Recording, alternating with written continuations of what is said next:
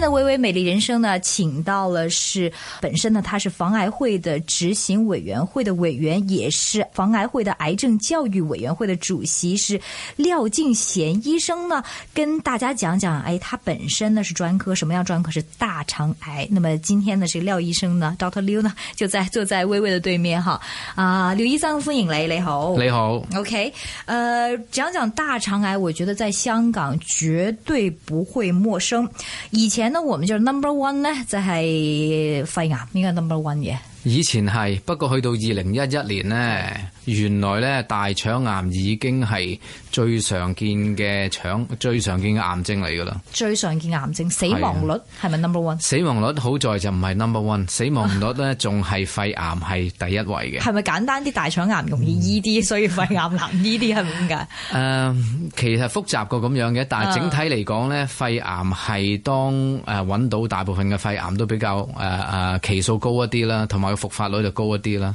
腸癌嘅有一部分我哋揾到係係期誒、呃期數係低一啲啦，同埋佢個復發率整體嚟講都冇咁高嘅。明白。那么在我们这个呃系列防癌会的这个系列探讨中呢，我们会是也麻烦廖医生，因为他是防癌会的这个癌症教育会的委员会主席，嗯，啊、安排很多的不同的专科医生帮我们做一些教育的癌症的教育。所以今天呢，非常感谢是廖医生接受我们访问。那么刚才讲了，廖医生说，哎，现在大肠癌已经是 Hong Hong Kong number one 了，其实在全球来讲也是发发病率都是很高的，是吗？誒、呃全球嚟講發病率都係高，但係都唔係最高嘅但。係全球嚟香港講，喺香港係。咁我哋相信有幾個原因嘅，其實。誒、有第一個原因就係其實我哋嗰、個、呃、社會個人口嘅結構唔同啦，同以前。你諗下，而家我哋年紀比較大嘅人多過以前嘅。嚇！以前我哋不停咁講話呢一個金字塔嗰個人口啊咁樣，而嗰個最闊嘅呢就係好後生嗰啲，慢慢上去呢就越嚟越少。咁而家呢，而家都唔似係金字塔咁嘅形狀噶啦嚇。而家係點樣呢？其實係誒、呃出生嘅人係比較少嚇。中年嘅誒、呃比較多，老年嘅都多過以前，雖然就比中年少。即係有啲倒轉嘅今次有啲倒轉轉少少咁樣倒轉啦，但係少少闊咗好多，闊嘅金闊嘅金字塔咁樣。明白，OK，咁嗱，年紀大嘅人多咗，誒、而年紀亦都係腸癌一個重要嘅原因，所以我哋咪見到多啲腸癌咯，呢個其中一個原因啦。嗯第二個原因呢，就係、誒人口亦都多咗。嗯，嚇！你哋嘗試諗下，香港一九八五年呢，我哋講緊五百五十萬人口嘅。嗯，而家我哋講緊七百幾萬人口，所以人口又多咗。嗯，我哋咪又見到多啲腸癌咯。嗯，仲有一樣嘢好緊要嘅，我哋相信喺呢二三十年改變咗，就係我哋嗰個生活嗰個模式啦，嚇食嘢個模式啦，運動又比以前少啦，食誒呢一個肉類又多啦，誒呢個動物嘅脂肪又多啦，呢、一個趨向呢，令到係點樣？整體嚟講呢，我哋個體重都高過以前嘅。嗯，嚇。而因為咁樣呢，我哋都相信呢，令到我哋嗰個病嗰個趨向都唔一樣。嗯，腸癌係其中一樣嘢，我哋見到係嚇、好似歐美咁樣係攀升啊咁樣。我个嗯，刚刚在六月的时候去了欧洲旅行，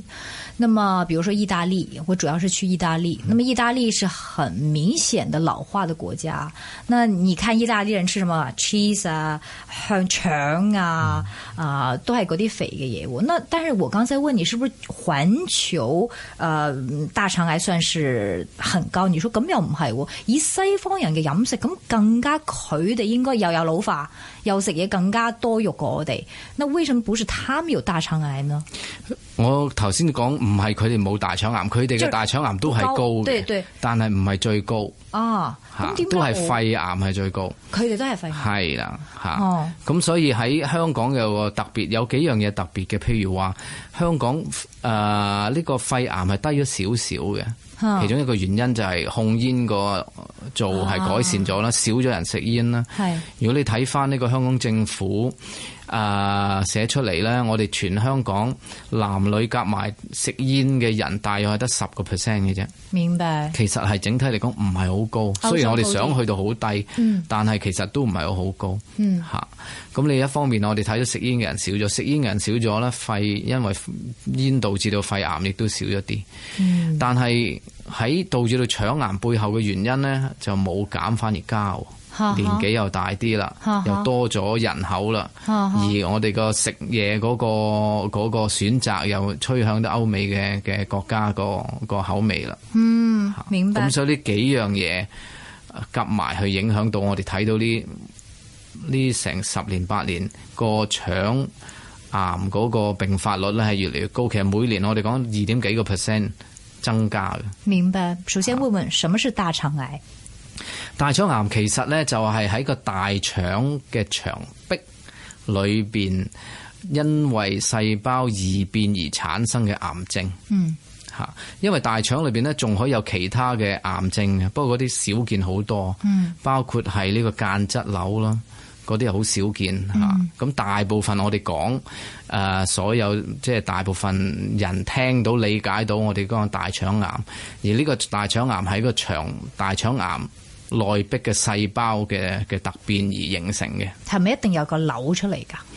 係一定有個瘤出嚟嘅嚇，因為誒佢嗰個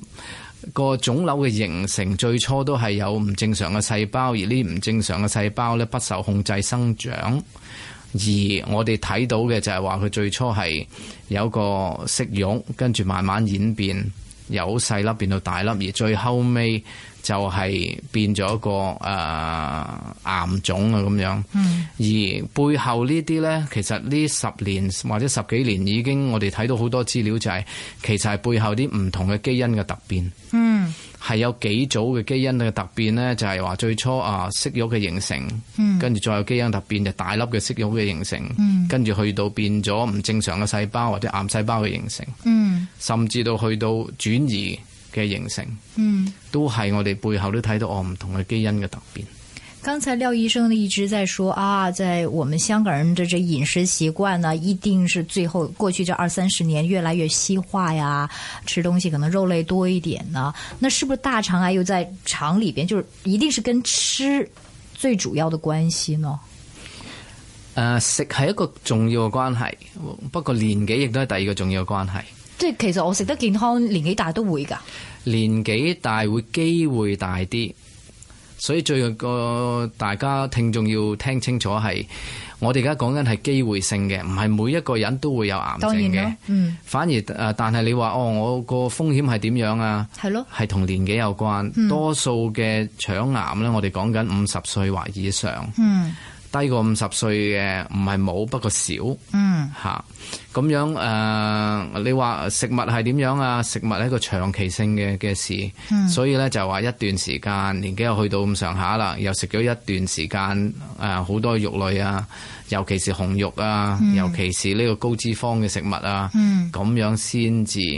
令到個病，令到個人有機會大啲有腸嘅腫瘤。嗯，但也會出現，就是如果他平常不會太吃紅肉的話，但是年紀大也可能得大腸癌嗎？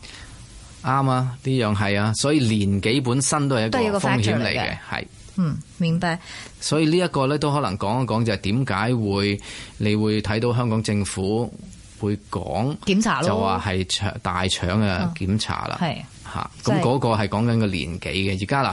嗱，誒、我哋仲未有好多嗰、個誒、呃、資料話係誒咩方法，多多數都係講緊隱血㗎啦，係點樣點樣做法咧，同埋係誒誒。年紀邊個 bracket，我哋相信應該唔唔即係幾多歲，遲啲會有公佈咁樣。但係我哋講緊某一個年紀，同埋係用一啲方法去檢驗嚟睇邊啲人風險高，或者邊啲人會係有我哋要再多做多啲檢查嘅。嗯，明白。我想問，這個有什麼病症，那很明顯的，這個癌症呢，其實我之前也跟別的醫生做過，即癌症基本上你都頭先講啦，唔係咁容易發生，唔痛嘅，冇跡象嘅。大腸癌呢？嗯，大腸癌係點樣呢？其實，嗯，因為腸係可以脹大嘅，所以呢，就大腸癌嘅病人呢，佢誒、呃、最後尾知道自己有腫瘤呢，有有陣時佢真係冇症狀都得嘅。咁去到腫瘤大先至令到有症狀。嗯。啊，症狀包括係乜嘢呢？就睇下嗰個腫瘤喺邊一個部位，因為腸係好長嘅。嗱，假定個腫瘤係好近誒肛門嘅，我哋叫直腸癌。嗯。直腸癌嘅話呢，個病人可以會覺得有啲急啦，嗯，有啲屙散咁樣啦，或者屙極都屙唔清啊咁樣。即係以前係好好地，但係唔知幾時就變到比較散，係咪？係啊，嗯即係改其實最後最終都係佢改變咗佢個大便嘅習慣。嗯嚇，甚至係有血喺裏邊咧，血同大便撈埋啦，嗯哼，嚇，即係咁樣係黑一個色嘅血，誒啊唔係黑色黑色嘅紅血色都冇所謂嗯係係通常都唔係好黑色嘅，哦，通常唔係黑色，係因為我哋常聽到啊屙血啊黑色嘅血啊，其實係。經過個胃嘅，誒即係話嗰啲血已經係消化咗部分先轉咗顏色啊咁樣，哦所以如果係好低嘅，譬如話誒呢個誒、呃直腸啊、大腸嘅腫瘤咧，通常都唔係黑色嘅血嚟嘅嗯嚇，嗯哼，咁咧、就啲血同啲大便撈埋一齊啊，嗯嗯，咁啊痛啦可以係，甚至有啲人咧痛即係唔係大便嘅時候痛，係嗯啊唔係大便嘅平時候係痛坐喺度都會痛嘅，嚇。誒、尤其是係喺左邊嘅嘅地方啦，佢可以當個腫瘤大嗰陣時，會令到有啲痛啊咁樣。點解係左邊呢？嚇，因為有陣時右邊嘅腫瘤佢誒個佢少啲痛，同埋佢個位置係多啲位去俾佢誒誒，即係個腸係好好脹得大噶嘛。哦，嚇、所以咧喺右邊嗰都唔係覺得有啲咩大嘅唔舒服嘅可以，嗯但係喺左邊咧佢越越低嘅話就越近呢、個啊直腸啊咁、嗯個盆腔嗰啲位置咧，嗰啲位置係啊易啲令到個病人有啲痛嘅。明白。當我們發現我們的大便這個可能這個形狀有所改變，甚至有血的時候，一般是第幾期？嗱，第幾期咧就要誒、呃、關係到個檢查同掃描出嚟嘅嚇。有陣時咧，我見過病人咧，好大嚿腫瘤都可以係第二期都得嘅。嗯所以咧就個症狀冇表示到佢第幾期哦，OK，嘅嚇。啊我覺得最緊要就係話年紀有翻咁上下，好似五十歲或以上，嗯有啲大便唔正常嘅症狀，嗯都應該揾醫生睇㗎啦。嗯嗯啊，但是也可能完全就是我大便正常，也沒有血，也可能會有大腸癌嗎？你啱啊！呢、個就係頭先講啦，就係話同年紀有關，五十歲以上，所以五十歲以上都去值得去諗去做一個即都有檢可查，能，即係聽眾好個小風心險啊。係大一啲，就是你五十歲，就算你吃的健康，就算你生活健康，就算你大便正常，就算你大便沒出血，也可能有大腸癌。有因為五十歲以上嘅風險都開風險始大高啦啦，係啊，這個大腸癌一般用什麼樣的方法測試？而且多久測試一次？嗱有幾個測試嘅方法嘅嗯嚇，咁、第一樣梗係要見醫生先啦。如果你真係誒、呃想測試嘅話，嗯咁、醫生會做檢查啦，咁啊做光探啦。嗯，咁咧，第二樣嘢咧就係可以誒，呃醫生即係人手做光探嘅係，嗯係嗯因為有啲如果腫瘤低嘅話，光探其實可以摸到嘅摸得到個腫瘤係。嗯咁樣誒，仲、有就係、呃可以用呢個隱血嘅測試啦。嗯點解係隱血咧？就係、如果你望到有血，就已經要測要做檢查啦。嗯嚇係嗰啲你望唔到有血喺大便嗰度，去去去去檢查佢有冇隱血。嗯有隱血嘅話呢，即係代表可能係裏邊誒有啲腫瘤，令到佢流咗啲血出嚟咁樣。嗯，但係啊有陣時有痔瘡都會有血㗎嘛。係，所啊以係要檢查。嗯兩樣嘢可以一樣一同一時間發生都得嘅，即係唔係話係哦有痔瘡就等於佢冇個事腸上邊會冇其他嘢咁樣啊嚇哈所以就唔係話啊有個原因就咁睇到呢，可能流血嘅原因呢，就防止咗自己去睇其成條腸咁長，係其他地方導致到呢個流血嘅可能性。 OK，所以就唔係咁簡單，就一個測試，就係首先醫生嚟到測，跟住可能測埋大便。係咁咧就誒、呃跟住之後就係呢個照腸鏡啦，仲要基本照腸上鏡係。在什麼情況下需要照腸鏡呢？嗱，誒、呃其實如果隱隱血裏邊有血嘅話咧，先至需要呢個要照腸鏡啦。如果個病人係擔心有五十歲以上係做一個 screening 嘅人，完全係冇嘢唔舒服嘅，都可以選擇係照腸鏡。 OK，因啊因因為我在想，如果醫生，比如說他摸不到的話，都未必代表佢安全噶嘛，你講得啱，係因為個腸咁長，係啦。所以係咪最最安全直接我照個腸鏡最 一了百了咧？係咪最 safe 嘅方法咧？當佢係年紀，我都話啦，五十歲或以上嘅病人，呢、個係可以諗嘅一樣嘢，係係因為但係照腸鏡亦都要諗係要 Cost 呃係啦、要要自己要俾錢啦。嗯第二樣嘢呢，就係要又要放大便啦，成個個過程，嗯同埋、照照腸鏡而家都有啲方法，其實整體嚟講冇乜大唔舒服噶啦，因哎為係唔要嗯舒。服。誒、可以有實際啲地方係有少少麻醉啊咁樣，即係令到佢成半瞓身麻醉，唔係，即係話會少少瞓咗覺瞓咗咁覺樣啊，咁樣嗯令到佢整體嚟講唔係話太過唔舒服啊咁樣。咦？你們這個防癌呃，這個會有沒有什麼特別的服務在這方面？而家仲未有，嗯嚇。不過呢，就我我哋都知嘅，都會有傾過就話嚟緊，當政府推行呢、一個誒、呃篩查嗰陣時咧，就可能會多啲人需要做腸鏡咁。 I 咁呢個係將來呃其中一個方向去諗嘅。明白多久要照一次大腸鏡呢？嗱如果如五果十以上啊，係啦，五十歲以上真係照咗一次大腸鏡而睇清楚條腸而裏邊又冇息肉嘅話呢，其實下一次照可以係十年後，十年再照一次啊？係個啊。息肉係咁耐先生㗎，係啊，因為頭先都講啦，原來呢嗰個由一個正常嘅腸，慢慢有息肉形成，息肉嘅變大，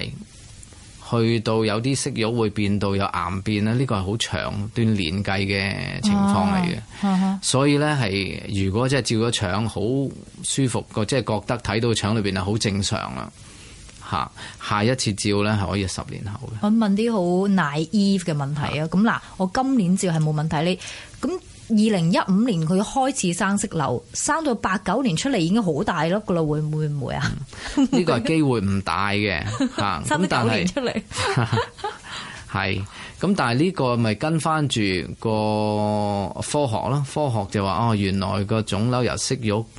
誒變大呢，係真係要一段時間嘅。啊哈即係啊唔九年應該係安全嘅係嘛？咁但係咧呢一個呢，亦都要一樣嘢就話係你要覆診啦，同埋要有唔舒服啊嘅話呢，又要再諗其他嘢啦。因為嗯唔係話所有嘢都係跟翻，淨係淨係得一個方法就話一定係十年，但係你中間有唔舒服，都啊要睇咯嗯或者醫生覺得唔係喎，不如都要做看一啲照下。對啊，或者係佢其實有息肉嘅，佢掹咗啫。咁咧中間咧就要密啲去睇佢啦。明白，啊是有息肉就以誒、呃就是高危族是嗎？即係見到息肉，當然唔係有息肉一定係有癌嗯啦，但係有息肉變成癌嘅機會係大幾多㗎？其實誒、呃我哋相信主要嘅癌咧，都係因為息肉而變出嚟嘅嚇。因為我呃我哥哥啊、呃在兩三個月前發現就是呃大便不太正常，嗯，然後去照，然後發現他那個腸裏面好幾粒的息肉啊，嗯唔係、一粒唔係兩粒，然後或做息肉切除，嗯，咁係咪就係安全啊？嗱，息肉切除咧，淨係切除咗啫，係啊，仲要係睇佢係乜嘢。醫生話冇事，係啦，嗱，醫生話咗佢冇事美咧，國即嘅醫生係話。嚇，佢喺美國，係，咁咪即係話哦，嗰啲息肉係冇未有癌變嗱啊，因為佢係細粒啦，啊嚇、咁所以佢需要嘅嘢咧就係佢而家係冇腸癌嘅，係只係話喺個誒、呃、檢查裏邊見到息肉啫，嚇、嗯咁樣咧就係佢呢呢一個病人咧係而家係冇癌病噶，只需要咧就係跟翻住個醫生嘅建議咧，再下一次嘅照腸就得噶啦。 OK，就是大概有多久？比如有咗息肉啦，嗯我切除咗息肉啦，大概要幾耐可以？有啲人可能講緊三兩三年、三四年啊，先再照。哦，即係睇下個醫生有啲咩嗯啦。OK，那如果冇息肉嘅話，就十年照一次。係啊， OK，好。另外有沒有遺傳？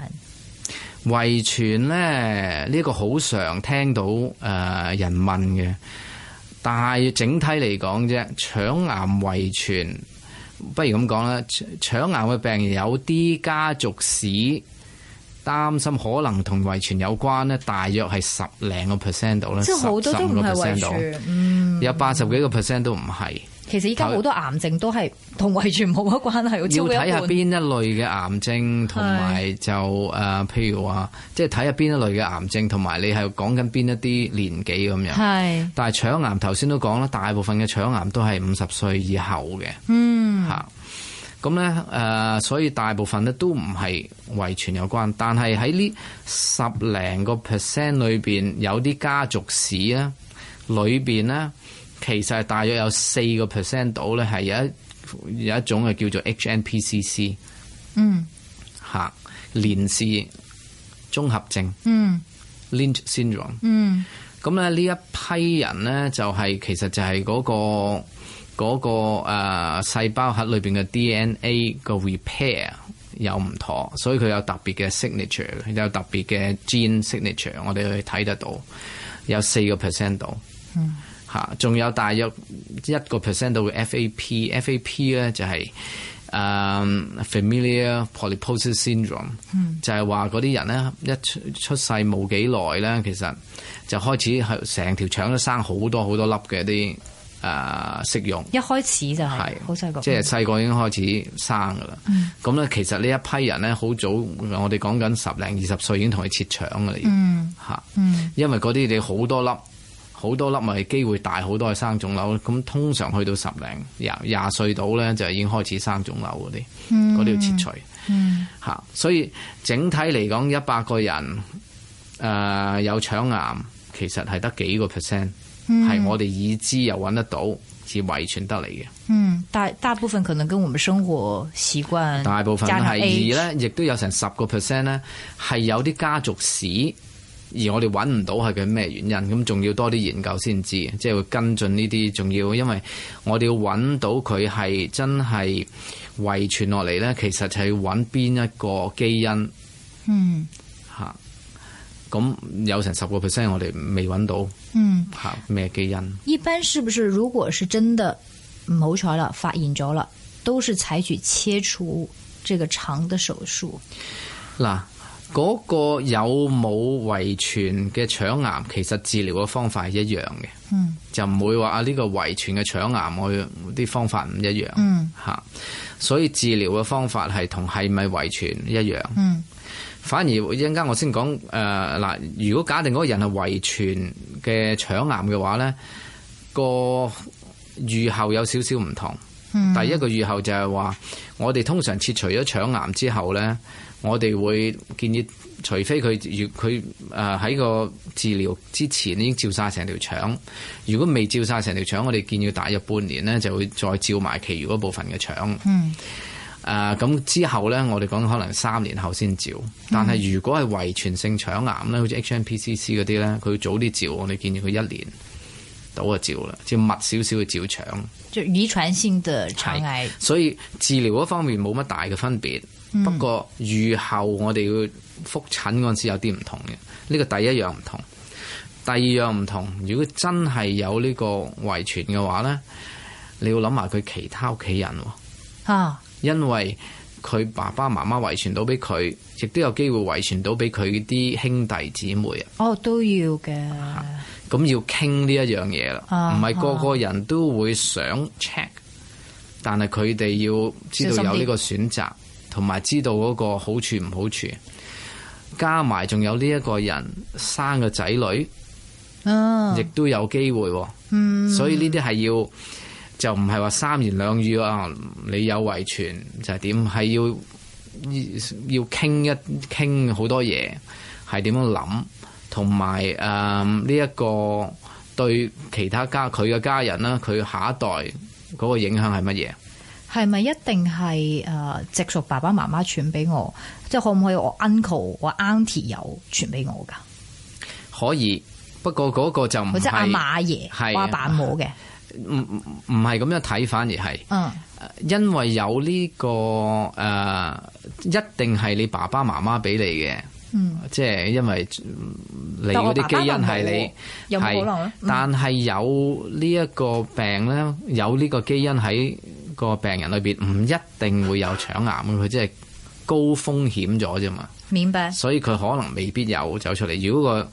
個病人有嘅話咧，佢爸爸媽媽咧就應該都有有㗎嘅啦，但係冇走出嚟，但係冇點解走出嚟但可能點解佢 auntie 走咗出嚟，佢 auntie 咧係因為 HMPCC 咧，佢唔係淨係腸癌嘅，係一個 cluster 嘅。哈哈佢除咗腸癌之外咧，高高風險啲咧，胃癌都高啲啦，哈哈。仲有呢、一個誒、呃子宮癌都多啲啦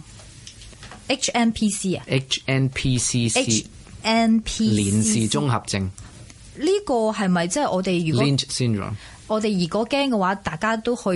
診所去 check check，大家有冇呢個 HNPC 咧？有唔冇得 check？建㗎啊議，係 Why？唔建議就咁樣去 check，因為你諗下喺腸癌裏邊呢，一百個人整體嚟講都係得四個 percent 嘅。我哋睇到就係反而唔係個個人嗱，第一我哋唔係建議個，我哋而家講緊腸癌個高過五十歲，建議嗰個人去呢個做篩查啫。我哋冇建議就係一個人有腸癌，你係佢屋企人，因為你呢個人有腸癌呢，你就應該自己 check 下有冇 HNPCC。我哋冇咁嘅建議嘅，嗯，因為個第一嗰、個我哋講緊呢呢啲叫 genetic testing 呢，係要唔係就咁去驗，唔係同驗血唔一樣嘅，因我為哦以為成個係嗯誒好複雜啊個個過程係複雜 Intrusive 個嘅解釋唔係唔其係實。 intrusive 誒、個過程係複雜好多，嗯解釋要多好多。第三就係個影響亦都大，因為我哋而家唔係講緊有病醫點樣醫法，而係講緊一個人未有病係咪風險高咗。好，時間的關係，我們講到這裡。但係威威有好多問題想問，下集繼續。比如說我啊、在這裡留個尾巴。我哋知道呢、個同大腸癌冇關嘅，譬如誒、呃有荷里活明星啊、Angela Angela Holy，佢係因為有個遺傳嘅因素，結果佢切除咗個乳房。呢件事令到大家都都講，咦，係咪我哋真係呢個位置有冇？ 下一集我再問下這個啊、香港防癌會的廖敬賢醫生，他本身也是防癌會的執行委員會的委員，也是啊、防癌會的癌症教育委員會的主席。我覺得他非常稱職，講嘢非常清楚。多謝你廖醫生。